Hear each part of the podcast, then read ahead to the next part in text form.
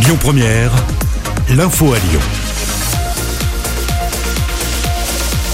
Bonjour Manila, mais bonjour à tous. Une vague euh, est possible hein, dès la fin juillet. Oui, déclaration d'Olivier Véran et pour cause, le variant Delta progresse. Selon le ministre de la Santé, depuis cinq jours, le virus ne baisse plus mais réaugmente. Il appelle donc les Français à se faire vacciner. Cette semaine, d'un jour, par rapport au jour de la semaine dernière, chaque jour, le virus a augmenté de 30 à 40 Ça veut dire qu'on est à un niveau faible de circulation du virus, mais on n'a pas écrasé complètement l'épidémie et qu'on est payé pour savoir que ça peut repartir assez vite. Donc je le dis, quand j'entends les gens me dire je me ferai vacciner en septembre parce que on va passer l'été tranquille. Un, la vaccination ça prend 10 minutes, ça vous coûte pas d'argent. Dans l'immense majorité des cas, vous le sentez même pas passer. Avec euh, parfois les gens disent euh, ça peut ça peut me fatiguer, c'est 15% des gens. Donc ça se passe très bien et ça vous permet ensuite d'avoir plus de liberté, de vous protéger vous-même et de protéger les autres. On ne veut pas de vagues et on a aujourd'hui la possibilité de l'éviter. Déclaration hier en marge du festival Solidays. Si vous avez prévu de partir en vacances, sachez que les règles de vaccination ont été assouplies dès aujourd'hui. Vous pouvez prendre rendez-vous pour deux injections dans deux lieux différents.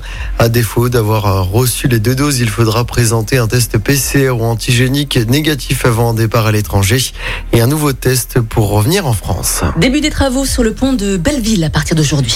Ils se termineront le 19 août prochain. Des restrictions de circulation attention sont donc nécessaires pour effectuer les travaux. La circulation alternée est prévue en semaine du lundi 8h au jeudi 17h. Elle sera rétablie normalement les vendredis et les week-ends pendant cette période, y compris le 14 juillet. L'actualité, c'est aussi l'inauguration aujourd'hui d'un espace dédié aux animaux d'Asie au parc de la Tête d'Or. La municipalité va également présenter les évolutions à venir pour le zoo.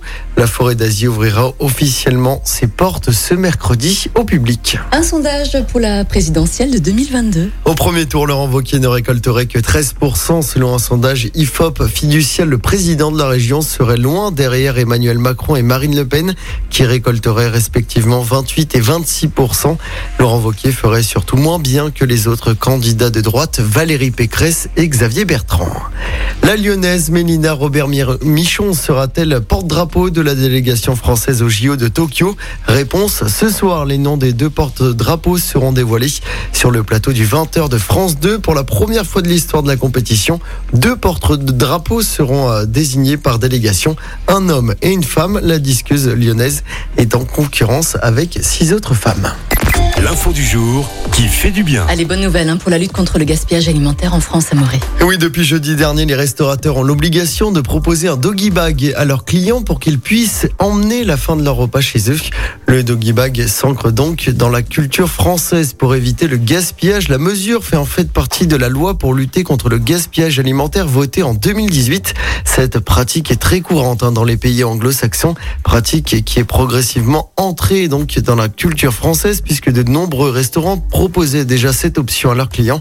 Chaque année, 10 millions de tonnes de denrées alimentaires sont jetées en France, soit l'équivalent de 12 à 20 milliards d'euros de nourriture. Amaury, merci beaucoup. On se retrouve à 7h30. À tout à l'heure. À tout à l'heure. Écoutez votre radio Lyon Première en direct sur l'application Lyon Première, lyonpremière.fr et bien sûr à Lyon sur 90.2 FM et en DAB+. Lyon Première